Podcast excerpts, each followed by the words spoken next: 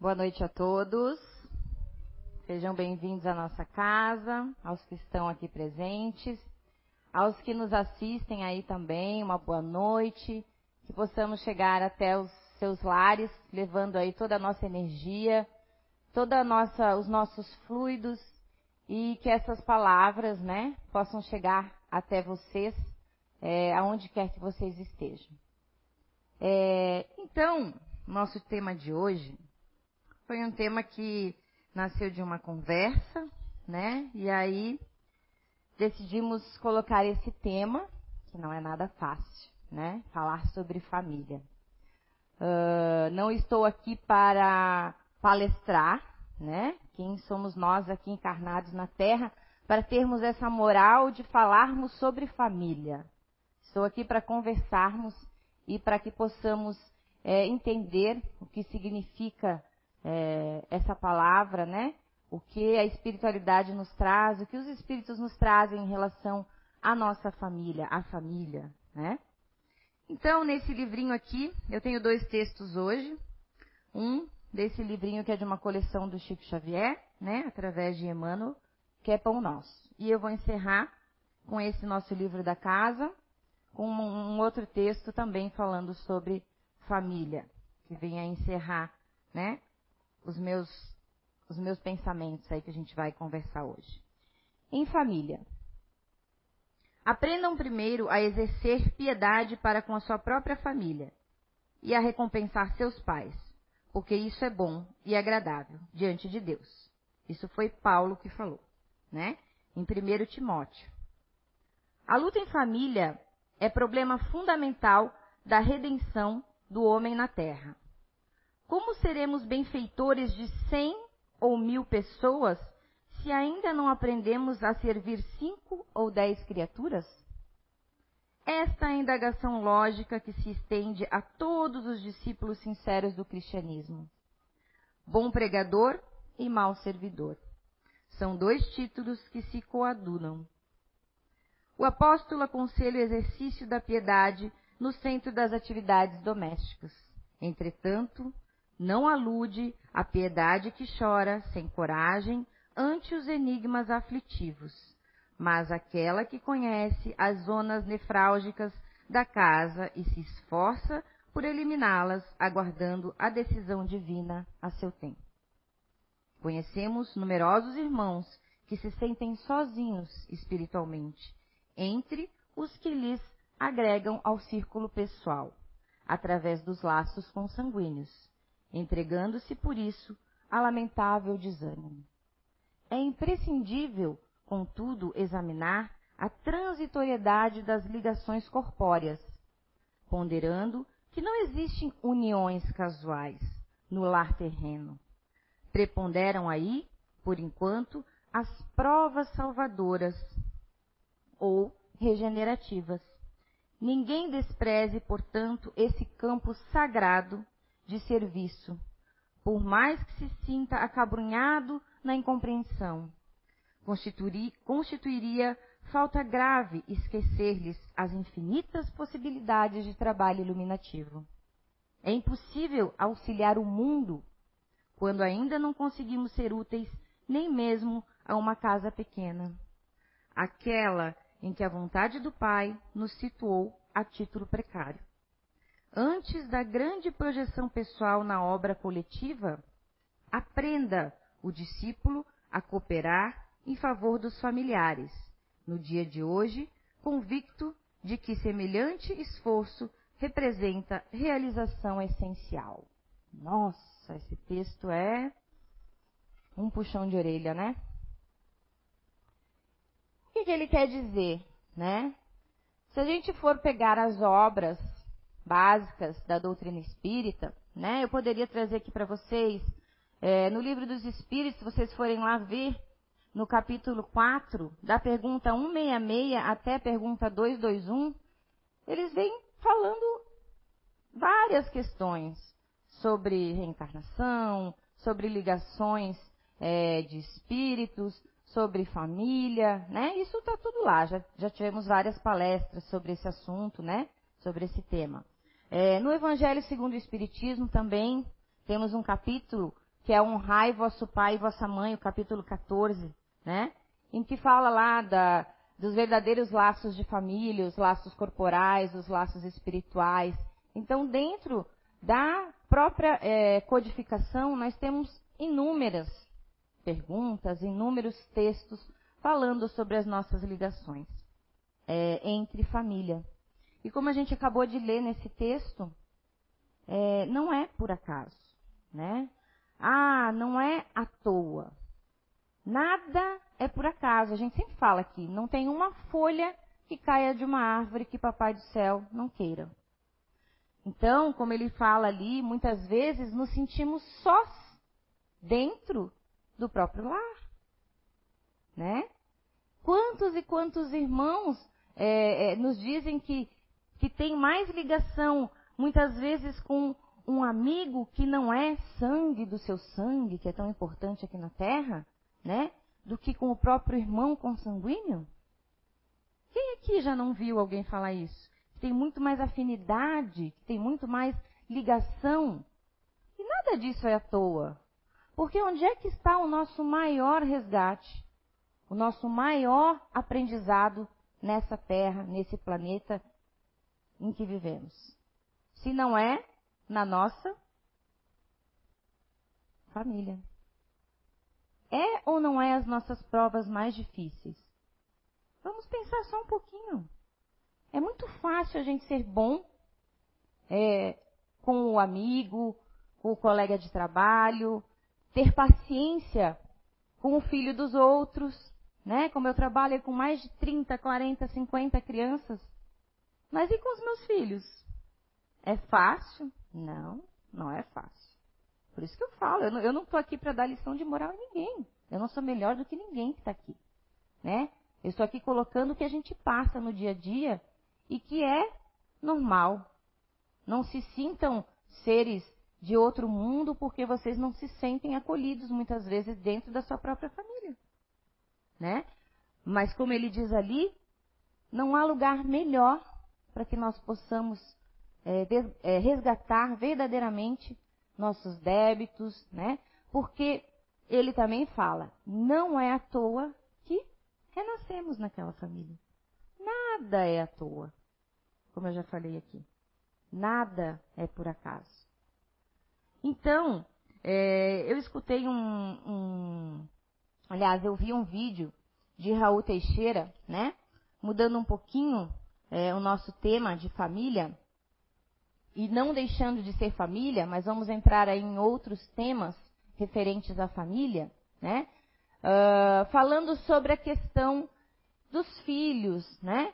De que o filho nasce do amor, né?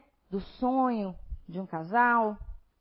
E quando esse casal não, não pode realizar esse sonho através de um filho biológico, né? Então, que nasce, como ele fala aqui, um filho do coração.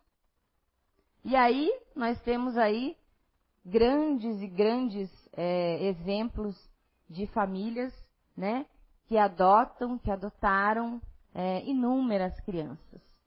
E por isso essas crianças são menos filhos do que aqueles que nasceram consanguíneos? Não. Não, não, não. Muito pelo contrário. Eu não sei vocês, mas eu já escutei várias famílias, eu tenho contato com muitas famílias que, que adotaram crianças. E eu até sempre me emociono quando eu falo isso, porque todas falam a mesma coisa para mim. Quando eu cheguei lá, né, falando que passaram pelo processo de adoção, que não é um processo fácil, a gente sabe.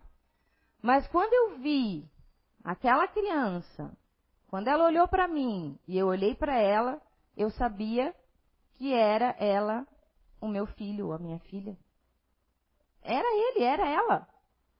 Então, essa ligação acontece no momento em que a gente está ali é, é, é, vendo aquela criança, né, que poderá ser adotada ou não por nós, e ele sempre nos relata, eu sempre escuto essa, essa, essa história. Não sei vocês, mas eu sempre escuto. Que na hora em que a, né, a mãe ou o pai olham para aquela criança, eles sabem que é ele ou que é ela o filho dele. E aí a gente não explica ligação, uma ligação de outras vidas? Divaldo mesmo fala em uma entrevista que eu vi dele, né? Onde ele fala como nasceu a mansão do caminho, né? É muito interessante de a gente. Eu, eu, eu gosto muito, muito de escutar Divaldo, né? Acho que todos nós gostamos. Esse grande orador é, é, espírita, né? É, são tantas histórias, são tantos é, é, relatos que é, nos enobrecem, né? e ele fala, né? Como surgiu a Mansão do Caminho e tudo. E que ele mesmo lá, a, a instituição Mansão do Caminho, já adotou mais de 680 crianças. Porque ela é localizada num bairro muito, muito carente. É, lá na Bahia, né? Se vocês quiserem, tem o site, vocês podem entrar, tem, tem vídeos institucionais, mostra todo o trabalho deles. Um trabalho maravilhoso. E que ele mesmo, ele adotou, ele tem adotado em seu nome quatro, quatro filhos. Dois é, já haviam partido, né? Quando eu vi essa entrevista dele, eu não sei de que ano que é, acho que é de uns três, quatro anos atrás. E que dois ainda estavam encarnados.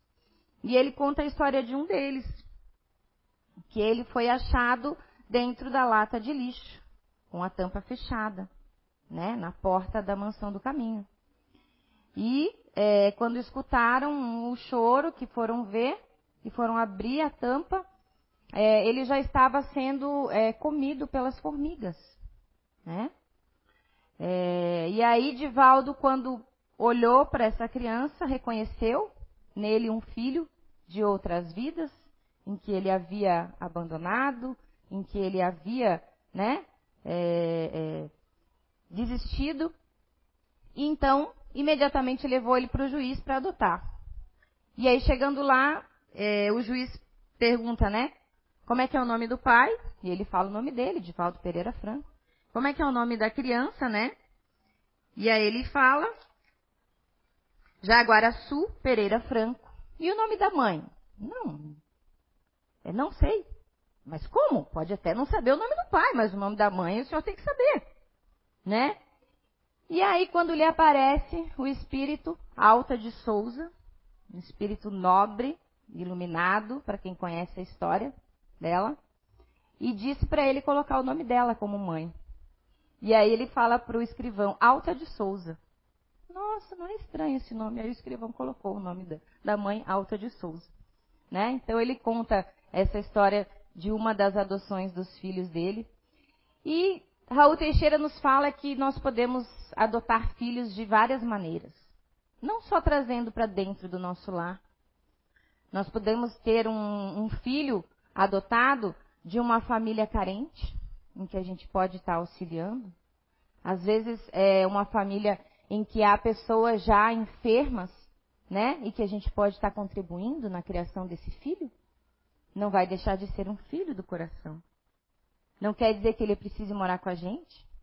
A gente pode ajudar de tantas maneiras. Às vezes com material escolar, com uniforme, naquela família que precisa, né? Então, tem várias formas de a gente estar ajudando. E eu gosto muito também em tocar nesse assunto quando a gente fala em família, em crianças, em adoção, já que foi ah, para esse caminho, para esse rumo que eu tomei na minha vida de 10 anos para cá, que foi depois que a minha filha nasceu, que é a Maria Cecília, né, com o síndrome de Down. Então ela me levou a conhecer outro mundo. Eu sempre falo aqui, talvez alguns são mais novos, faz algum tempo que eu não dou palestra, mas os mais antigos sempre lembram, né?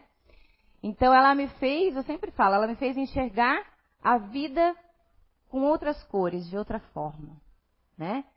E aí então eu comecei a trabalhar com crianças com deficiência e a conhecer esse outro mundo, né? E nesse meio desse trabalho eu conheço famílias. E aí quando a gente conversava, a gente falava sobre isso, né? Quem é mais mãe? Quem é mais pai? Eu conheço famílias que adotam crianças com deficiência. Perguntem para vocês. Eu já me perguntei isso, eu sou sincera em falar aqui. Nossa, mas tu, tu é espírita? Tu tem 20 anos de espírita. Tu vai. Falo porque eu tenho que ser sincera. Vocês iriam a um orfanato e adotariam uma criança com deficiência? Com síndrome de Down? Com paralisia cerebral? Sendo que vocês podem gerar filhos biológicos? Quem é mais mãe nessa vida? Eu, que gerei a Maria Cecília? Ou essa família, essa mãe que eu conheço, que podia gerar filhos, ela tem uma filha biológica, e que foi lá e adotou uma menina, uma criança, com enormes mas, é é, é, é, é, dificuldades. A deficiência, ela era uma criança com paralisia cerebral e muitas outras comorbidades é, agregadas. Quem é mais mãe aqui? Eu, porque tenho, ela tem o sangue do meu sangue? Ou essa mãe, que tem um desprendimento, um amor tamanho, que é capaz de ir lá e adotar uma criança com deficiência? Por isso que eu falo. Ah, os laços de sangue, isso não quer dizer nada. E a gente vê isso o tempo inteiro nos livros, nas palestras que a gente ouve, né? Não quer dizer nada. O que importa realmente são os laços espirituais. Essas famílias, é, onde esses laços espirituais se criam, é que são as verdadeiras famílias. A família universal, como a gente fala. Então, é, uma outra questão que sempre vem muito é, em voga, né? É, hoje, principalmente na atualidade, quando a gente fala em crianças que também são adotadas por casais homossexuais, né? Há uma discussão imensa sobre esse assunto. Raul Teixeira também discorre falando sobre isso é, nesse, nesse vídeo, onde ele fala especificamente sobre a adoção de crianças, né? Então, é, como ele fala aqui, são discussões sociais vazias e despropositadas. Por quê? A gente que acredita ser espírita, eu acredito, né? Eu tento ser espírita. A gente sabe que o espírito ele não tem sexo, né? Hoje eu estou aqui como mulher, amanhã eu posso estar aqui como homem, né? Então, se a espiritualidade nos fala que o amor, que o espírito não tem sexo, por que, que o amor teria que ter sexo, né? Então tem pessoas que preferem, como ele fala lá, ver uma criança abandonada na rua, né? Passando necessidade, passando fome, sendo abusada, do que ela seja adotada por um casal é, homossexual. São coisas que a gente escuta hoje, né? É, ou então, nos próprios lares é, de casais heterossexuais, é, a gente vê hoje, e nós que estávamos ano passado com essa questão da escola é, ter sido cessada e das crianças estarem em casa, é, o número de abusos, de tentativas de suicídio infantil aumentou violentamente. Vocês não fazem ideia. Nós que trabalhamos na, na área da educação, né, que temos formações, que tivemos acesso a essas informações, a gente tem outro colega aqui que também trabalha em escola, é, vocês não fazem ideia mas são criados por uma família heterossexual, um pai e uma mãe. Que muitas vezes são muito mais frios, rigorosos e duros com os próprios filhos do que se fossem criadas por um casal homossexual. O amor não tem sexo, né? E aí é uma coisa que ele coloca aqui, falam assim: "Ah, mas é, outros afirmam que crianças criadas por homossexuais poderão é, adotar a mesma postura. Tá, mas eu nasci de onde? De uma mãe, né? De um homem e de uma mulher. Ok? Meu colega que é homossexual nasceu de onde? De um homem e de uma mulher, não foi? Então, é outra besteira. São é, coisas que não tem fundamento. Né? A criança vai adotar a postura que ela tiver que adotar. Né? De acordo com o espírito que está ali encarnado naquele corpo. ele vem muitas vezes, e eu posso falar com propriedade disso, porque isso é uma, é uma coisa muito interessante, que desde o início eu participo da mesa mediúnica, é, converso com os espíritos, não tenho mediunidade nenhuma, nem vou me perguntar nada, não estou vendo ninguém aqui, graças a Deus, não vejo espírito, não escuto espírito, nada, nada, nada. Eu só converso com eles lá, a gente só conversa com eles, né? A gente chama de doutrinação, mas esse termo já também é um pouco é, desatualizado. A gente conversa com os espíritos que vêm ali e não sabem ainda que desencarnaram. E desde o início, sempre é, que vinha algum espírito é, que fosse homossexual, é, vinha comigo. Por quê? É uma coisa que eu não tenho dentro de mim. Esse preconceito. Porque eu venho de uma família em que desde pequenininha eu convivi com um tio e com uma tia homossexual. Então, é, é, eu, como eu não tinha isso dentro de mim, e eles sabem, né? Os espíritos que estão ali sabem tudo que está lá dentro da gente, né? Então, quando eles sentam ali, quando eles é, vão conversar com a gente, eles sabem se tu tem um preconceito, às vezes lá escondidinho que tu nem acha que tem, mas tu tem. Eles vão saber. Eles vão olhar para ti e falar assim: "Quem é tu para falar comigo?" né? Ai, calma, meu irmão, tem... eu não posso falar isso, tenha paciência. Ele vai olhar para mim e vai dizer: Quem é você para falar de mim? Ter paciência, se nem você tem. Então a gente tem que cuidar muito com o que a gente fala, né? A gente só, só pode falar daquilo que a gente já tem. Como quando a gente está aqui em cima. A gente não pode ser hipócrita e falar o que a gente não vive. Né? Como eu falei anteriormente, eu não teria coragem eu não sou ainda esse ser tão iluminado quanto eu considero essas mães de ir a um orfanato e adotar uma criança com deficiência. Então, Papai do Céu fez o quê? Já que tu não tem coragem, tu não é ainda um espírito dessa grandeza, tu é um espírito bem inferior, vamos lá. Vai vir de ti, da tua barriga, porque daí não tem como tu negar. Né? Veio da minha barriga. E aí, não tem essa história, não quero não, né? Larga na porta do outro. Não tem. Então, a gente tem que ser e falar a, a verdade. E hoje, como é, Divaldo conta que uma mãe chega para Chico Xavier, né? E ela estava muito triste, muito é, triste com a vida porque ela tinha um filho com síndrome de Down. É, isso há décadas, né? Há décadas essa história já, já existe. E aí, o que, que Chico Xavier fala para ela?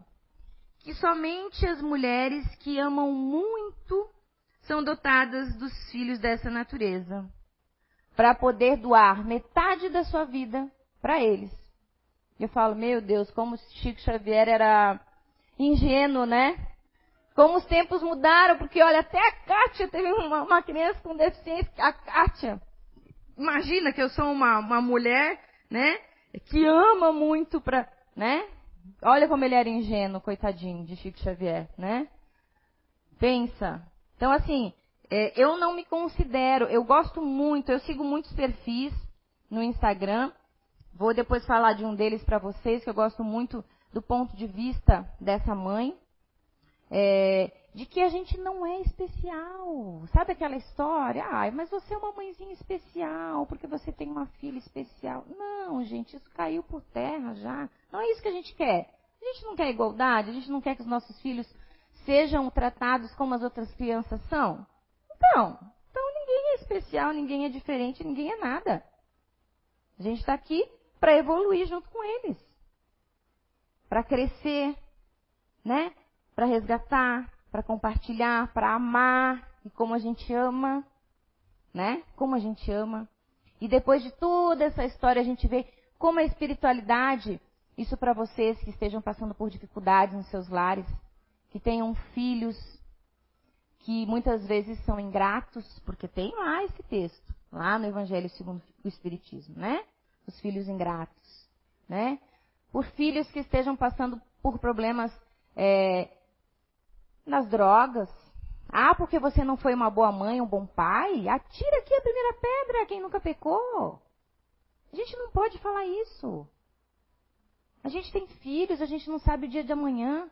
Por mais que você eduque, que você dê amor e dê carinho, eles depois vão ter o livre-arbítrio deles. A gente tenta, sim, a gente traz eles para cá, a gente ensina o que a gente pode, a gente dá amor e dá carinho, mas ninguém está livre disso. Ninguém.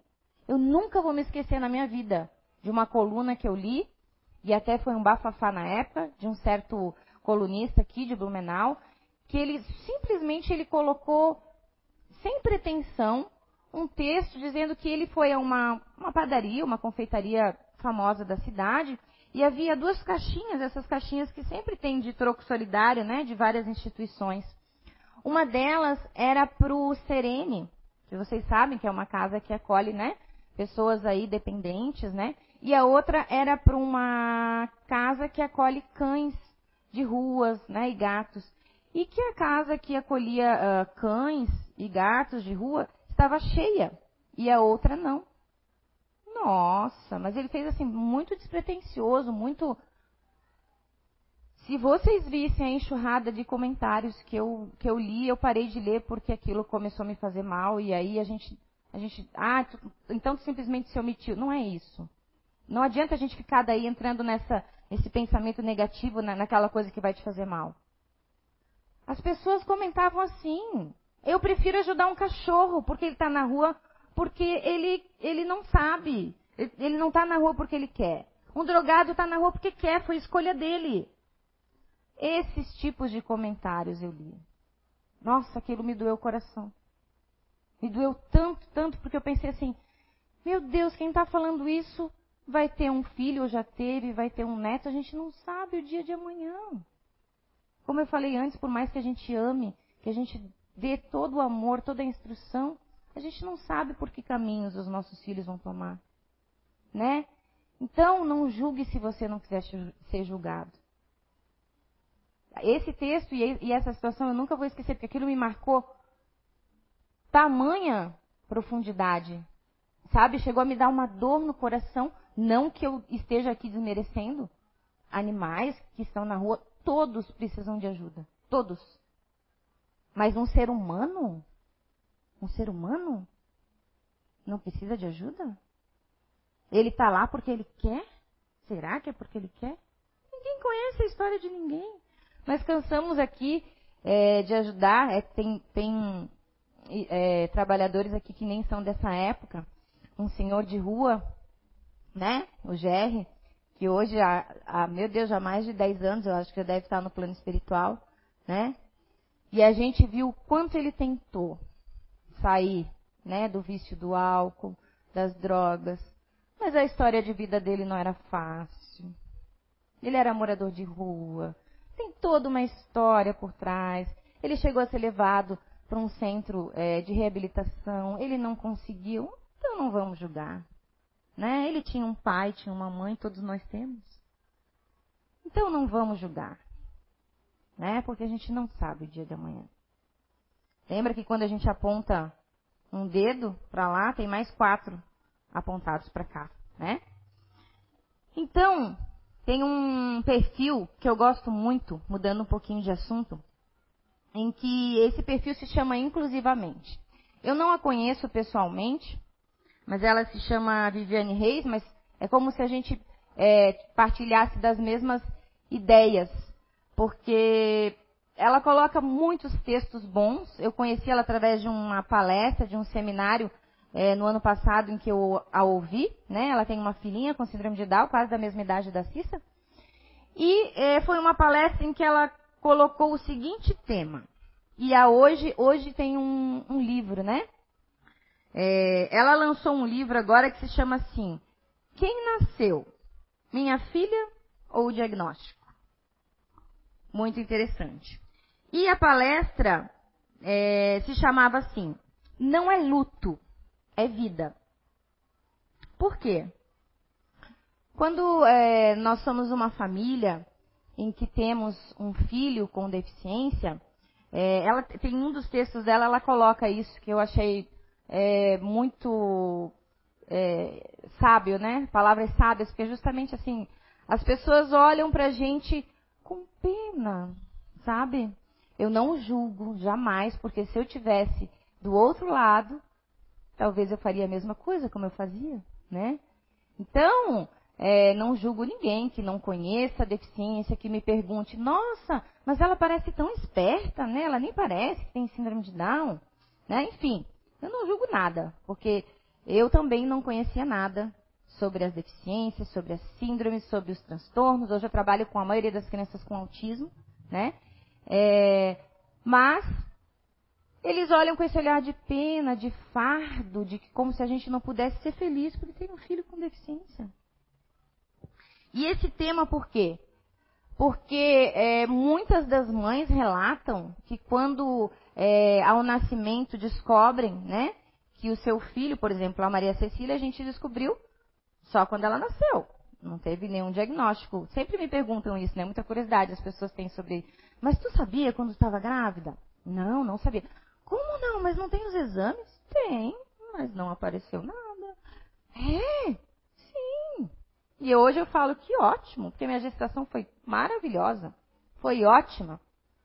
Não teria sido assim se eu soubesse que ela nasceria com síndrome de Down. Porque aí a gente já vai pro tio Google, né? E começa a pesquisar um monte de coisa.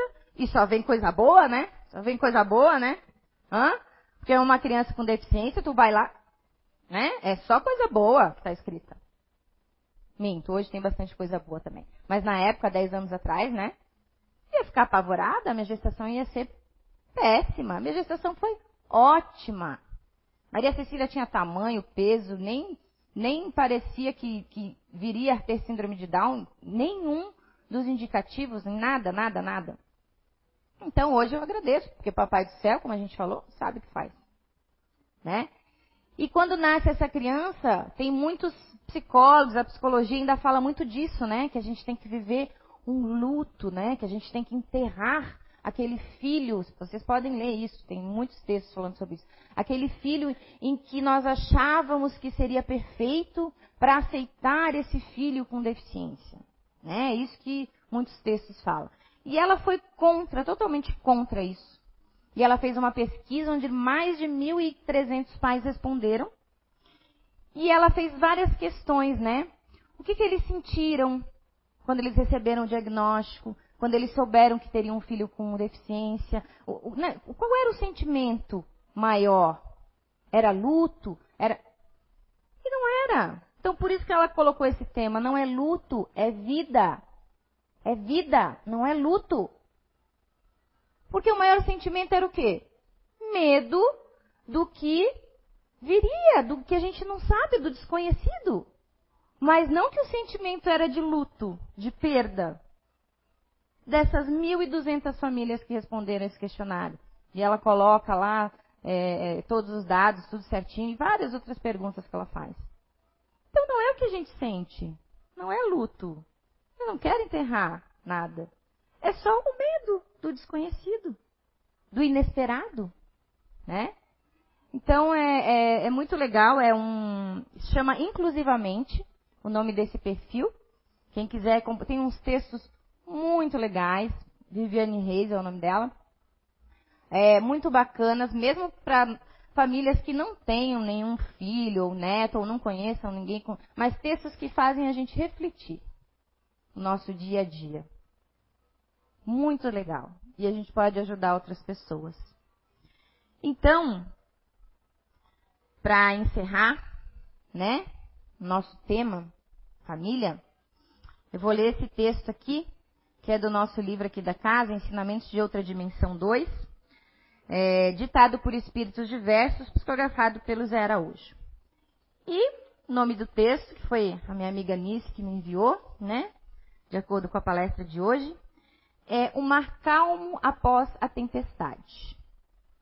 Em muitos lares e clãs familiares, são acometidos pelos temporais da revolta da discórdia, em seguida da tempestade de ressentimentos e maremotos, de acusações e cobranças infindáveis. E em meio à tormenta doméstica escurece o céu. Com a incerteza da verdade e o furacão da discórdia. Vaza a confiança, levando para longe qualquer sentimento de união ou de perdão. E quando os ventos bons levam a onda para acalmar a tormenta, são os bons espíritos que vêm em socorro para acalentar e diminuir as forças da tempestade. Sim, e após todo o desperdício das energias envolvidas, que é o que acontece quando a gente tem uma briga, né? Dentro de um lar, é só energia desperdiçada, né? Segue prejuízos morais, porque é o que a gente fala depois da palavra proferida, depois da pedra atirada, né?